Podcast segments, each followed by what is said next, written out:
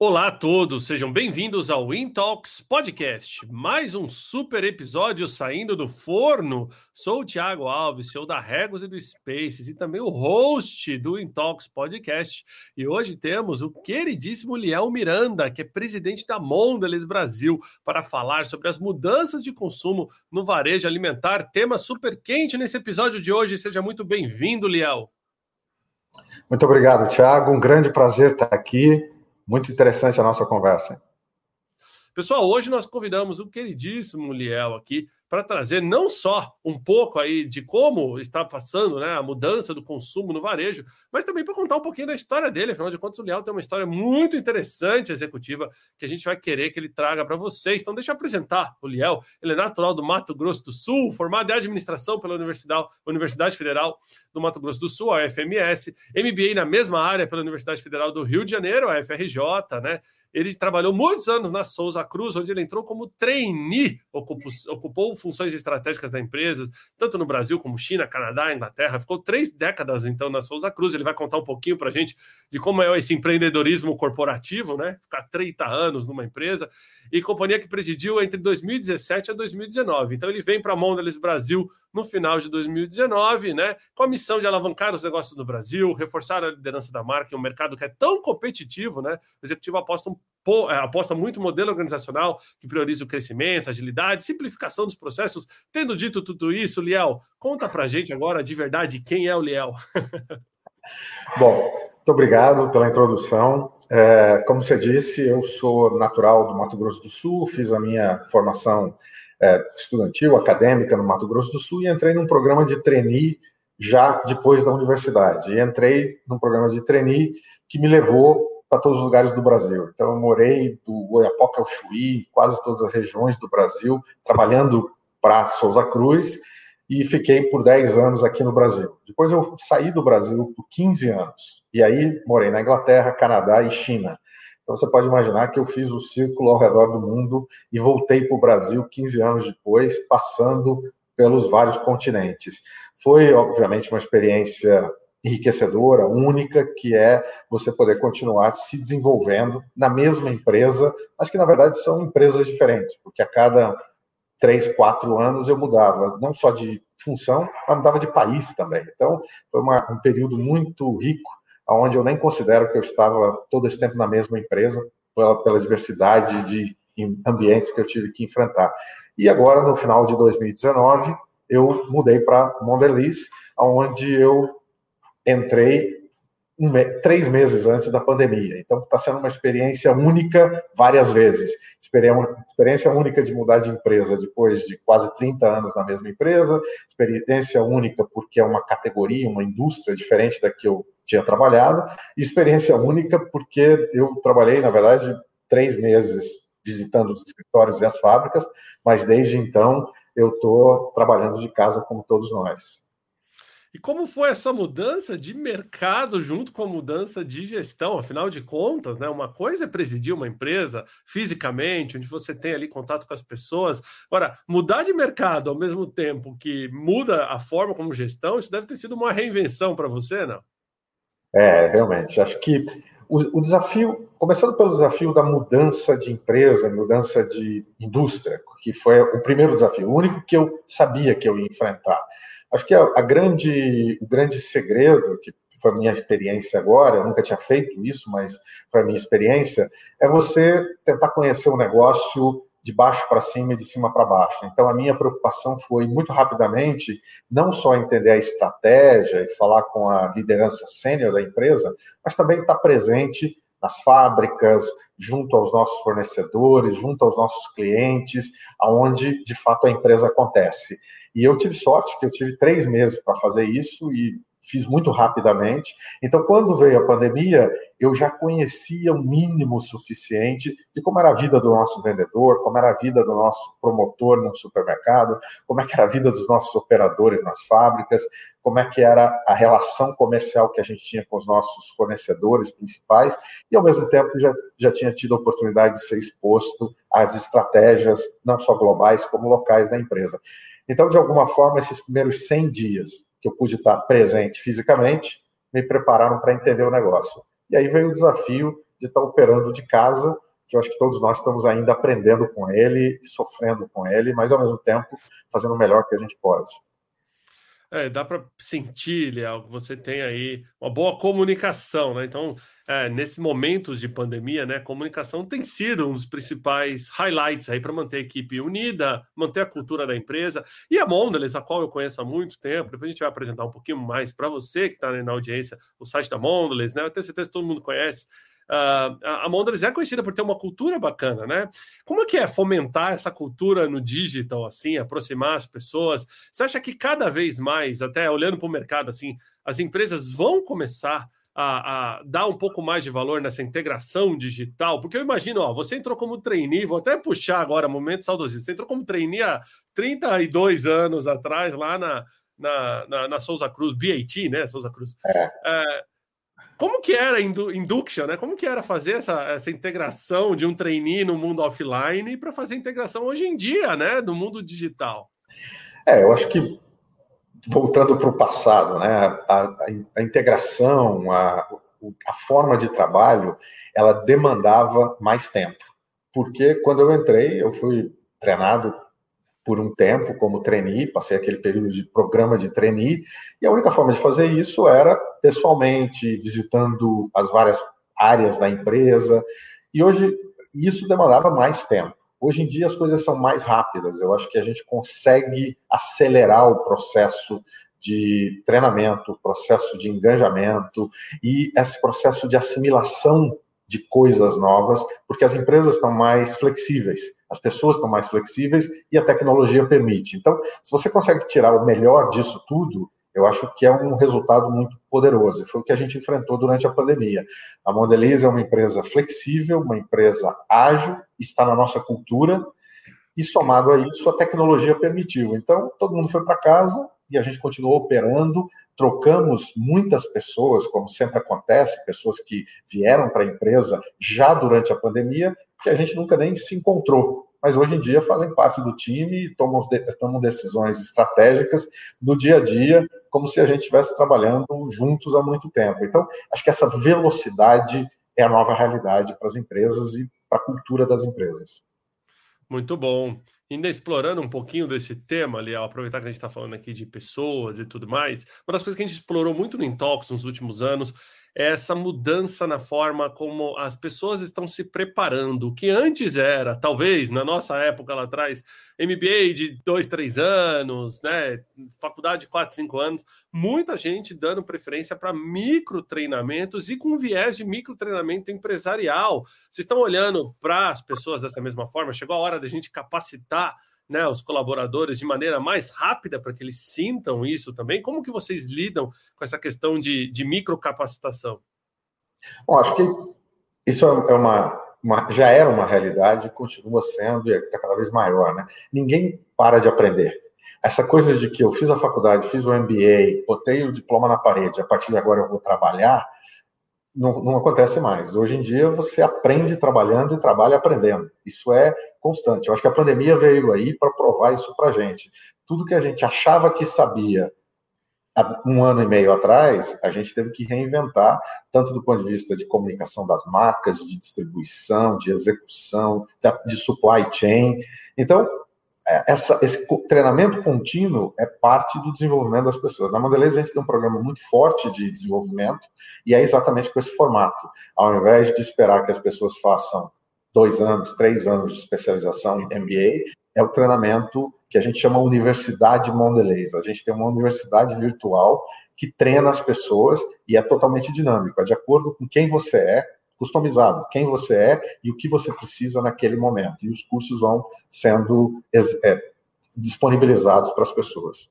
Agora a gente vai entrar no nosso tema. A gente vai falar de varejo alimentar e as mudanças que o consumo do varejo alimentar. O que, que mudou no varejo nesse período, né? Com essa pandemia toda aí, eu acredito que mudou muito o consumo, né? Do para o digital, ou talvez as pessoas estocando mais coisas. É a mesma, é a mesma forma como vocês veem. Quais são as principais mudanças? Bom, acho que antes de falar do que mudou no varejo, a gente tem que falar no que mudou no consumidor, né? Porque esse é o que faz a direção do varejo.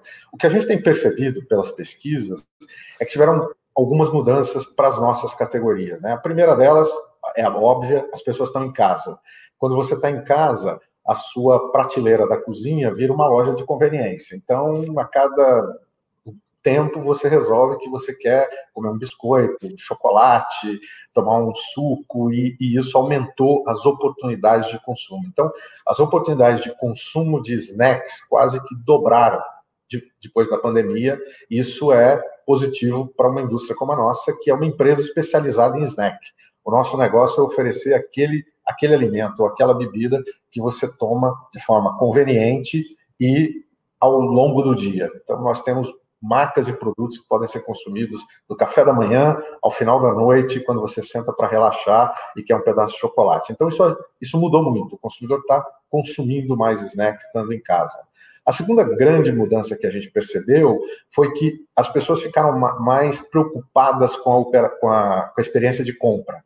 Então, esse negócio de ir para o supermercado, ficar olhando as prateleiras, isso diminuiu muito. E, e muitas vezes para o supermercado, eu vou na terça-feira porque esse supermercado faz promoção de carne, aí eu vou na quarta no outro supermercado porque faz promoção de vegetais. As pessoas deixaram de fazer isso. Então, as marcas tradicionais, as marcas que maior confiança, como as nossas, também se beneficiaram. Porque você quer ir no supermercado de forma rápida, prática e cumprir a sua missão. E aí você procura as marcas que você já conhece, que você tem mais lealdade. Então, mais oportunidades de snack, marcas fortes estão se beneficiando. Uma outra coisa que a gente percebeu é que com essa necessidade de consumir em casa, os packs maiores, as embalagens maiores, também cresceu de, de, de demanda. Então, o consumidor compra em embalagens maiores para poder levar para casa. Então, tudo isso aconteceu com o consumidor. E a última coisa que você já citou, que é de casa eu passo a comprar online. A nossa venda online antes da pandemia era alguma coisa próxima de 1%. Era basicamente online para a gente, era visto como uma, um canal de comunicação das marcas. Hoje em dia, a gente está falando de quase 7%, 5% a 7% do nosso volume, que já é muito significativo, é um canal de negócio. Quando você pega no período de Páscoa, por exemplo, chega a 15% do nosso volume através de, do, do canal online. Então, essa foi outra grande tendência, compra online. Essas coisas todas estão impactando o, o varejo, o varejo alimentar. Não existe mais o varejo físico todos os nossos clientes hoje estão indo para o mundo omnichannel. É físico, mas também oferece um canal de venda online. Outra coisa que impactou todos os nossos varejos, nossos clientes, é que agora eles estão preocupados em oferecer esses packs de diferentes tamanhos, porque às vezes o consumidor quer consumir imediato, às vezes ele quer consumir com, com alguém, às vezes ele quer estocar em casa. Então essa variação de pack também aumentou. E talvez a última coisa sobre a tendência do varejo alimentar, e aí é o lado negativo disso tudo, o pequeno varejo está sofrendo muito. No nosso caso, principalmente as nossas as marcas como Trident, Halls, elas são vendidas através dos bares, das padarias, dos pequenos varejos. A gente vê uma perda de volume aí de aproximadamente 30% a 35% para esse pequeno varejo. Então, esse é um segmento do varejo alimentar que está sofrendo muito desde o início da pandemia. E como a gente pode fazer assim, pensando é, no perfil do consumidor, para ajudar ou para voltar esse pequeno varejo? O pequeno varejo ele não fechou na sua maioria, né? Porque ele foi considerado serviço essencial, mas o usuário, o consumidor não foi, ele não sai de casa ou ele talvez não está dando a mesma, a, a, digamos assim, não tem ido com a mesma frequência, né, para esse pequeno varejo. E o varejo que sofreu aí, talvez, aí com questões é, que vão além, não só né, da questão do consumo, mas talvez não teve incentivos fiscais, postergação, tiveram que esperar por muitos incentivos do governo que atrasaram e por aí vai.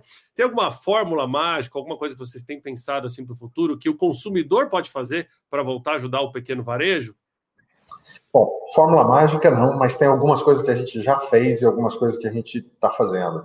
O que a gente fez desde o começo da pandemia, nós nos associamos com outras sete empresas que são fornecedoras para o pequeno varejo, refrigerantes, cerveja, no nosso caso, balas né, e, e chicletes, e outros fornecedores do pequeno varejo, e nós criamos um programa de suporte ao pequeno varejo, que chama Nós, chama o Movimento Nós, e era basicamente doação de equipamentos de proteção, como máscara, álcool gel, e oferecer condições comerciais específicas para o pequeno varejo, que no total, entre todas as empresas, chegou a 370 milhões de reais de condições comerciais. Não é doação, é dar condições para que o pequeno varejo reabra e continue aberto e continue operando. Isso, com certeza, ajudou o pequeno varejo a sobreviver durante a crise e, continua ajudando. Então, essa, essa ação dos fornecedores continua ajudando o pequeno varejo a sobreviver.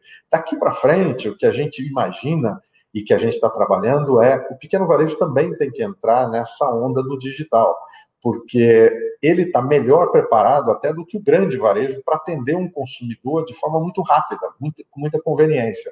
Na China, por exemplo, que é a gente a Mondelez está presente em 100 países, inclusive a China, 30% do nosso negócio já é digital.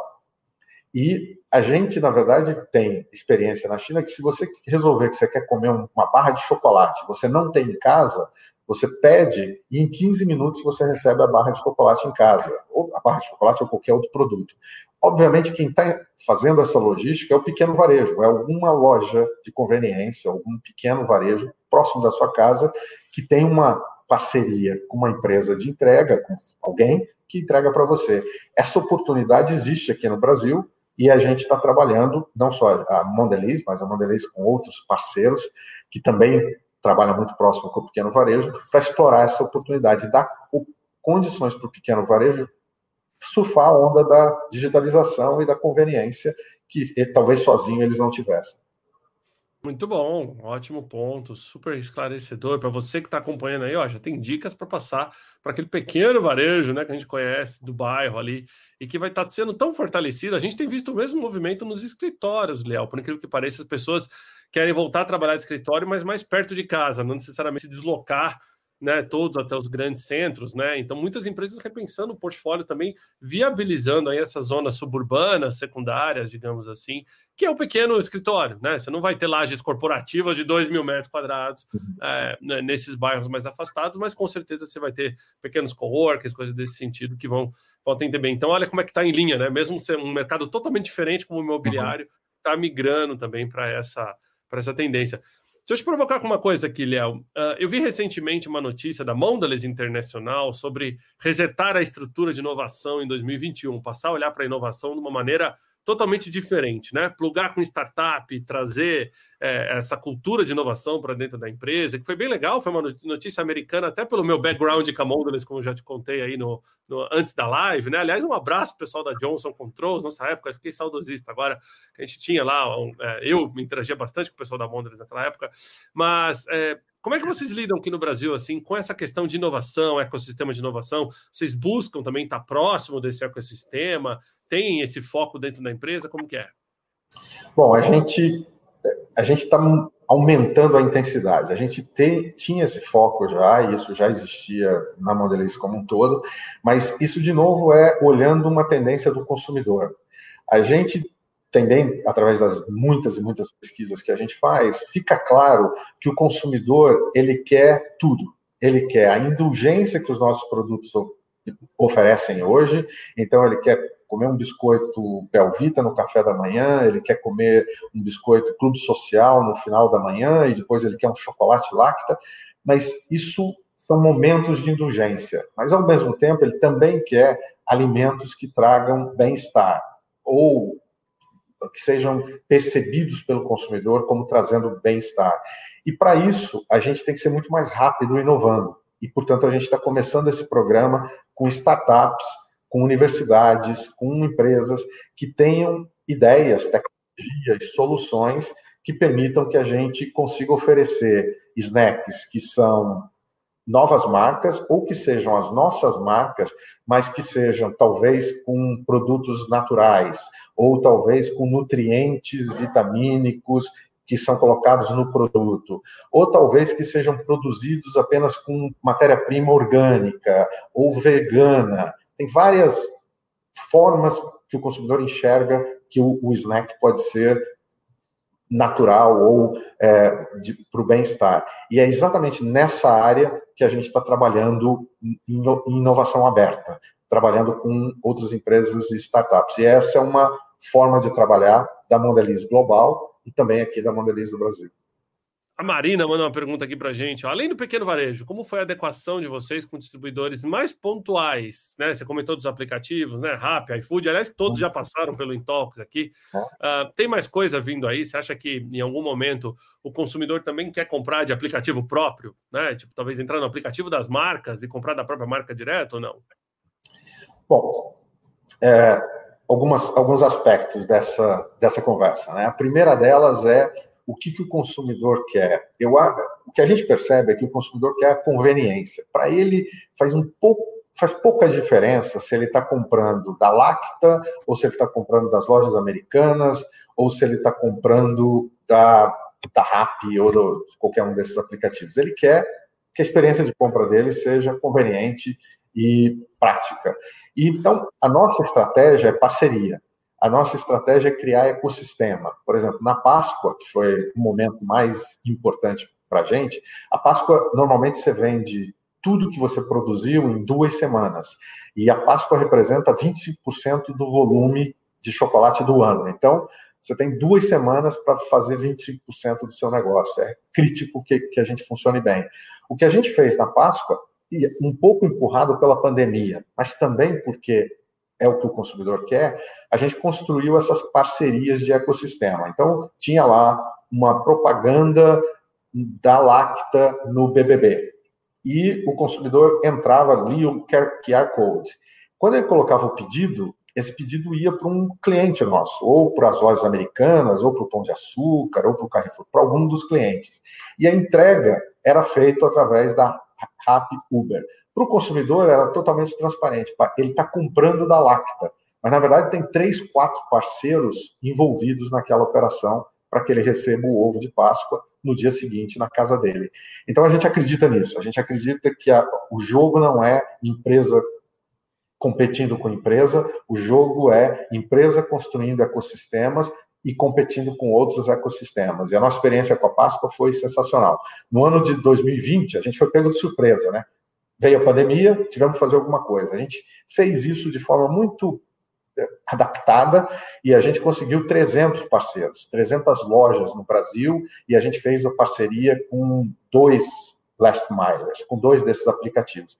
Esse ano a gente aumentou para 2 mil parceiros, então tinham 2 mil clientes ao redor do Brasil preparados para entregar o ovo de Páscoa o mais rápido possível e a gente fez a parceria com todos os aplicativos para que não importa onde você estivesse, você precisasse fazer essa compra, se você visse um QR Code da Lacta, qualquer que fosse a mídia, você imediatamente ia ser mandado para esse ecossistema que ia garantir a sua experiência de compra.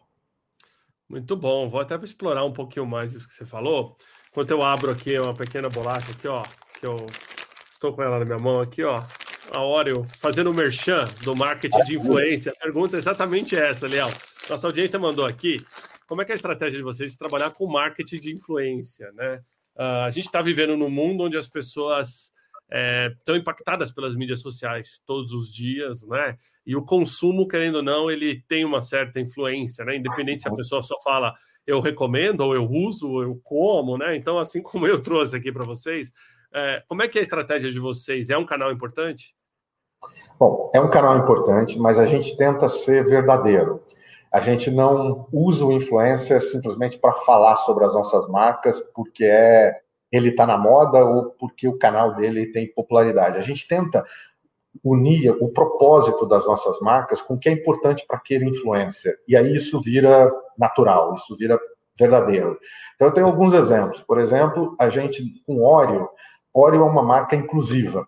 Oreo é uma marca que é continue brincante, não importa quem você é continue brincante, continue se divertindo na vida, como a Oreo, que isso faz sentido. A gente lançou ano passado uma série que chama Faz de Contos, onde a gente pegou uma história infantil, Joãozinho Pé de Feijão, Rapunzel, Patinho Feio, e adaptou para como se fosse alguém, era o cadeirante, Joãozinho Pé de Feijão era um menino cadeirante, a Rapunzel era uma menina negra, o Patinho Feio era um patinho que tinha sido adotado por um casal homoafetivo.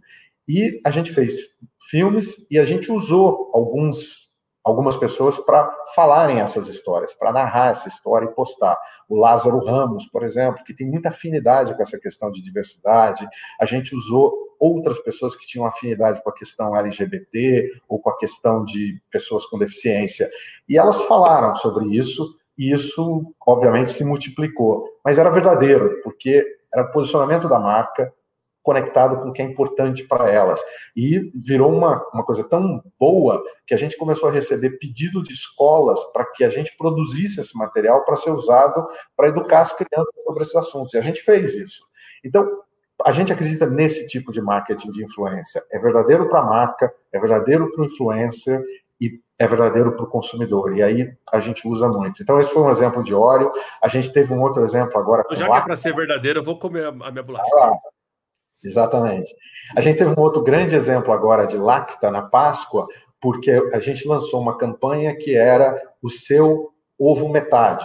Então, escolhe quem é o seu ovo metade e, e manda um ovo para ele, aí faz uma, uma declaração de amor no, no site, a gente entrega essa declaração de amor junto com o ovo, e teve gente que anunciou gravidez através disso. Então, alguém postou que, olha, eu, o marido e a, e a mulher, os dois parceiros, estavam lá anunciando a gravidez publicamente através daquela campanha, porque eles acharam que tinha tudo a ver com esse momento de ovo metade da gravidez.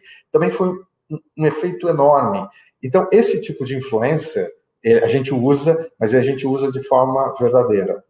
Não sei se eu respondi, mas acho que é o. Super. Você trouxe um tema que, que é um dos pilares do Intox, que é diversidade e inclusão. Né? A gente que levanta essa bandeira fortemente.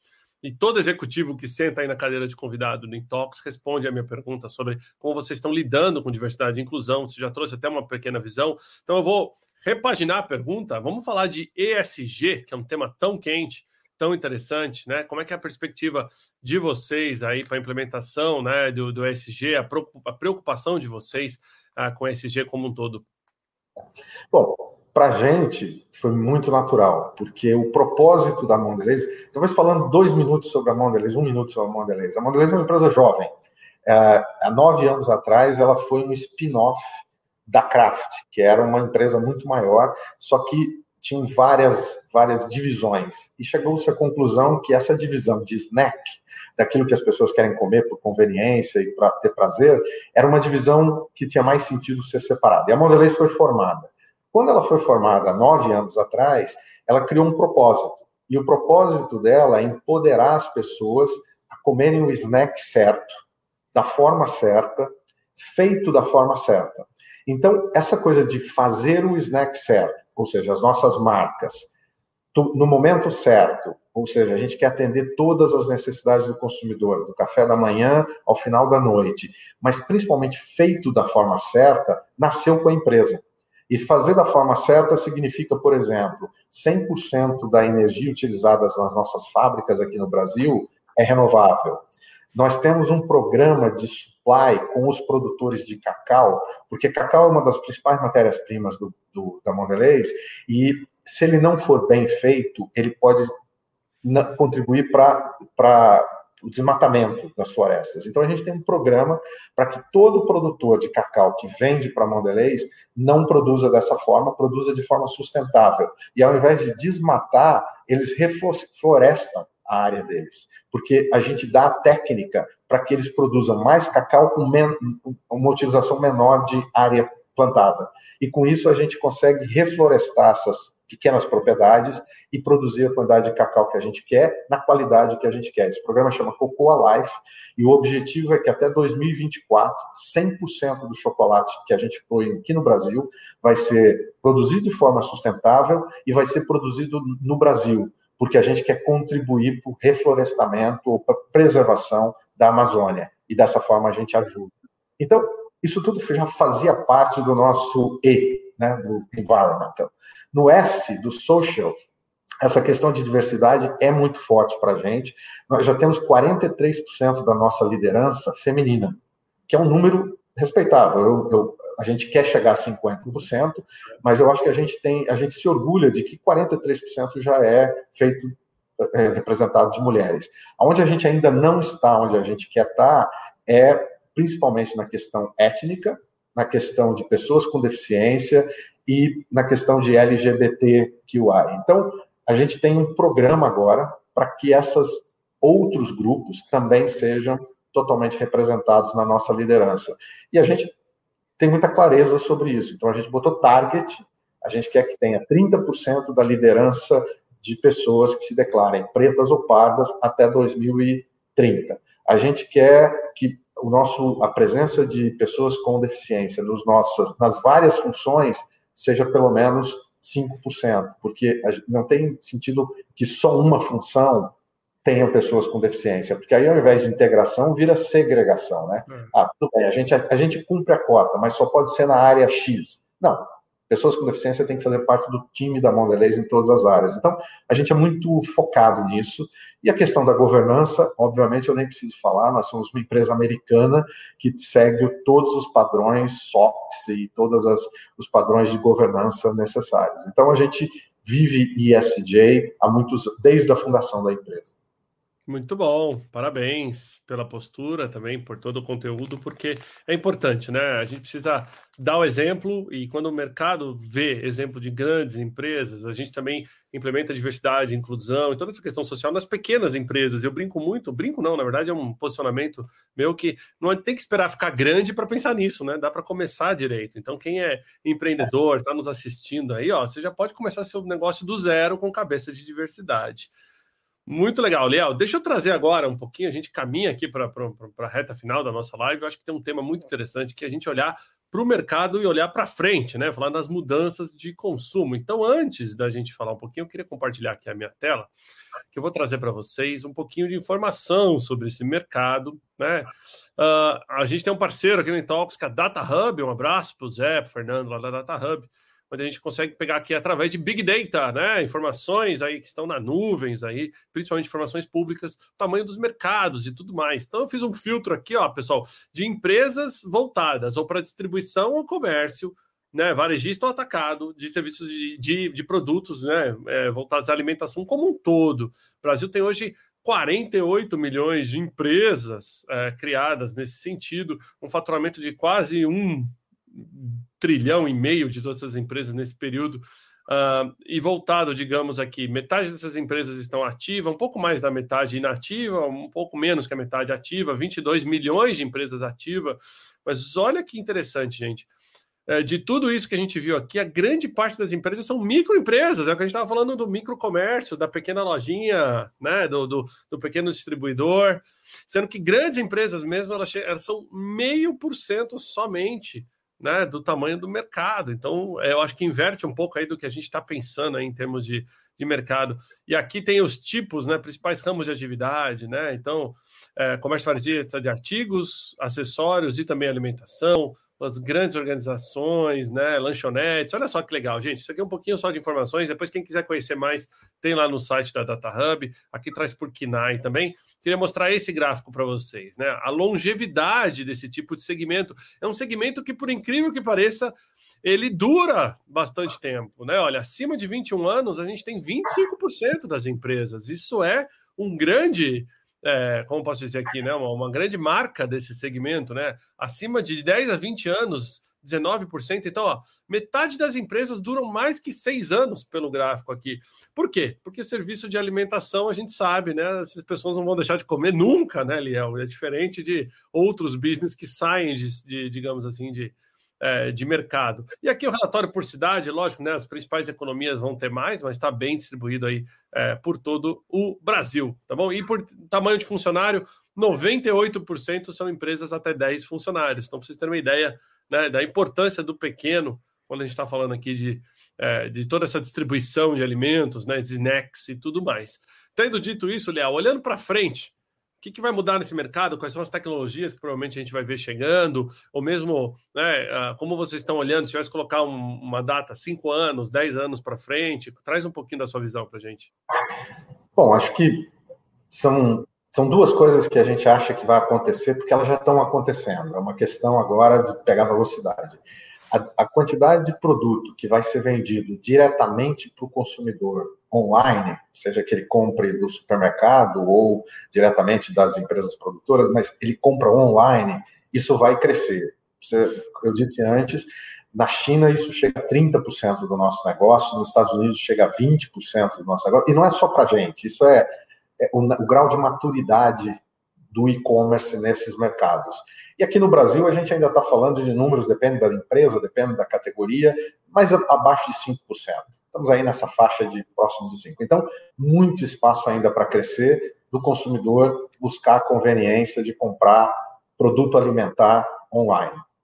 A segunda coisa que a gente acredita que vai acontecer é que o pequeno varejo, ele hoje ele é atendido por um por uma por canais que chegam até ele. Nenhuma empresa tem a capacidade de chegar em 48 milhões de pontos de venda ou 25 milhões de pontos de venda. Eu diria que nem em do, um milhão de pontos de venda é o máximo que uma empresa alimentar chega diretamente no Brasil. Estamos falando aí das empresas de refrigerante, é, é, cerveja, são os que têm maior capilaridade, eles chegam a um milhão. Então você imagina que aí depois sobram todas as outras que tem que se abastecer em atacado, cash and carry, distribuidores e todos os canais de revenda entre as empresas e o pequeno varejo. Então, uma outra coisa que vai acontecer é que esses canais de revenda vão ficar cada vez mais importantes. Então você vê o que aconteceu com o cash and carry, com o atacarejo. Era um canal, é um canal que tem crescido nos últimos 10 anos dígito duplo todo ano, um ano depois do outro. E na pandemia não foi diferente, pelo contrário, acelerou o crescimento do, do atacarejo, porque o, o pequeno varejo cada vez compra mais lá. E a mesma coisa acontece com os atacadistas, os distribuidores. Então, a profissionalização desse canal do meio vai ser muito importante. Ela, ela hoje no Brasil é um canal muito informal, são os, os pequenos distribuidores, os pequenos atacadistas locais, regionais, a, tendência é uma grande profissionalização, que são as empresas que estão liderando esse processo de profissionalização, cada vez ficarem mais efetivas e chegarem em mais pontos de venda. Então, acho que essa é uma outra grande tendência: o canal distribuidor atacadista se profissionalizar e se consolidar. E a terceira grande tendência, a gente já falou disso, são os ecossistemas, são as parcerias essa possibilidade de uma empresa achar que a gente pode atender esses milhões de pontos de venda sozinha fica cada dia mais difícil. O custo de, de, de atender é alto e os varejos, o número de varejos está aumentando. Então, a quantidade que você vende por cada um deles cai. O custo aumenta e a, o retorno, a rentabilidade cai. Só dá para fazer através de parceria. Então, a gente acredita que o futuro vai ser de parcerias entre as empresas com esses canais distribuidores para chegar no pequeno varejo. Muito bom, ótimo. Agora, Léo, deixa eu trazer um outro tema aqui que eu acho que conecta com o futuro. Quem é o profissional do futuro, na sua opinião? E se tivesse que dar dicas para quem está em casa assistindo agora, ou procurando emprego, ou querendo mudar de mercado, né? É, quais são as dicas dos profissionais que vocês buscam no mercado? Assim, os soft skills, né? Não os hard skills. É. eu acho que tem algumas palavras que já eram fundamentais. A pandemia só deixou claro que elas são fundamentais. Né? Eu acho que o primeiro dela, o primeiro delas é continuar aprendendo. A gente tinha um plano para 2020 que a gente produziu em 2019 e era um plano para o ano de 2020. Chegou que um, primeiro trimestre de 2020 tivemos que refazer o plano todo. Quando chegou no final do segundo trimestre tivemos que refazer de novo. A cada trimestre a gente teve que fazer o plano de forma diferente, aprendendo coisas novas. Essa, essa história que eu contei da Páscoa, de parceria com os varejos online, isso não existia há um ano e meio atrás. A gente inventou isso. É aquela coisa, não inventou porque é bonito, inventou porque era necessário, mas demanda um profissional que, se, que esteja constantemente aprendendo. E a gente teve a conversa sobre treinamento, não existe mais assim, um MBA e acabou, você continua aprendendo e sendo treinado o tempo todo. Então, aprendizado contínuo é uma característica do profissional que a gente busca na Mondelez. Uma outra coisa que a gente busca é essa a, a palavra é velocidade.